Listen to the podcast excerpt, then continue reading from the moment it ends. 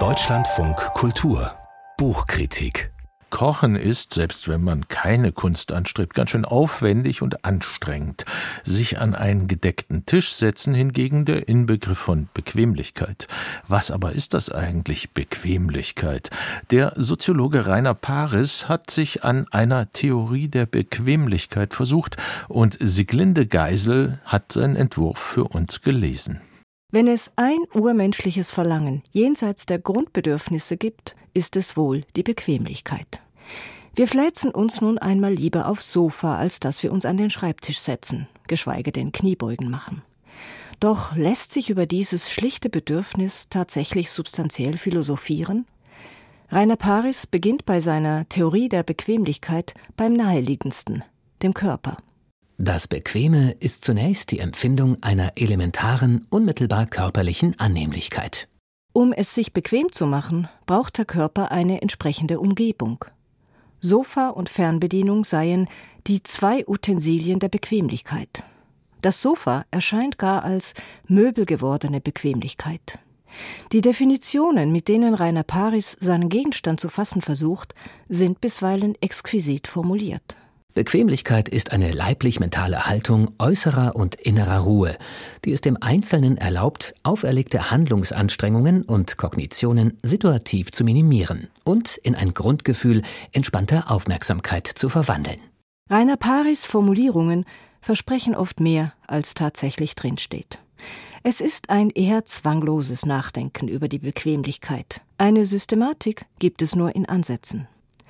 Zu den Merkmalen der Bequemlichkeit, Paris nennt deren sechs, gehört etwa eine entspannte Körperhaltung, ebenso die Flüchtigkeit. Denn Bequemlichkeit erleben wir vor allem im Kontrast. Je größer die vorausgehende Anstrengung, desto mehr genießt man danach das Sofa, was auch im Umkehrschluss gilt. Wenn die Erholung einen gewissen Sättigungsgrad erreicht hat, erwacht neuer Aktivitätsdrang. Dieser ist jedoch oft mit dem Wunsch gepaart, die Grundsituation wohliger Entspannung nicht zu verlassen. Stichwort Fernbedienung. Doch wir machen es uns nicht nur auf dem Sofa bequem. Im Fortgang der Analyse widmet sich Rainer Paris der Bequemlichkeit als Geisteshaltung. Und hier verliert das Behagen seine Unschuld. So machen uns etwa die Segnungen des Wohlstands nicht unbedingt glücklich. Wir sind abhängig von dem Komfort, an den wir uns gewöhnt haben, Unsere Ansprüche steigen, allerdings bei sinkendem Grenznutzen.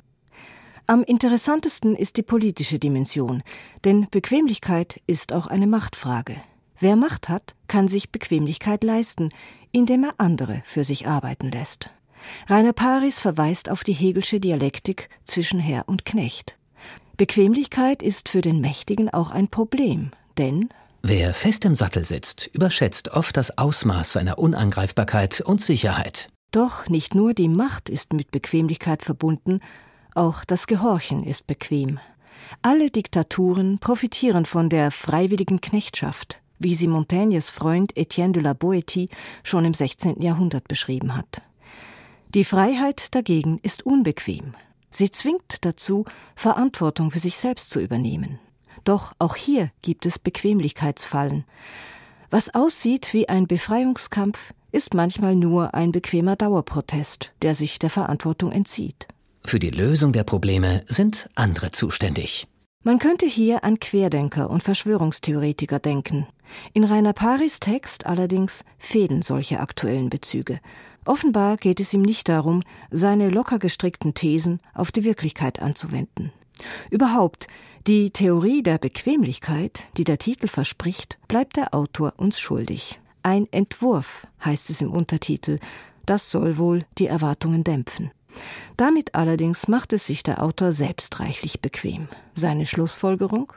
Wenn wir es uns zu bequem gemacht haben, wird uns irgendwann langweilig und wir werden der Bequemlichkeit überdrüssig. Ist aber die Arbeit getan, so wollen wir uns ausruhen und entspannen. Der letzte Satz? Was also tun?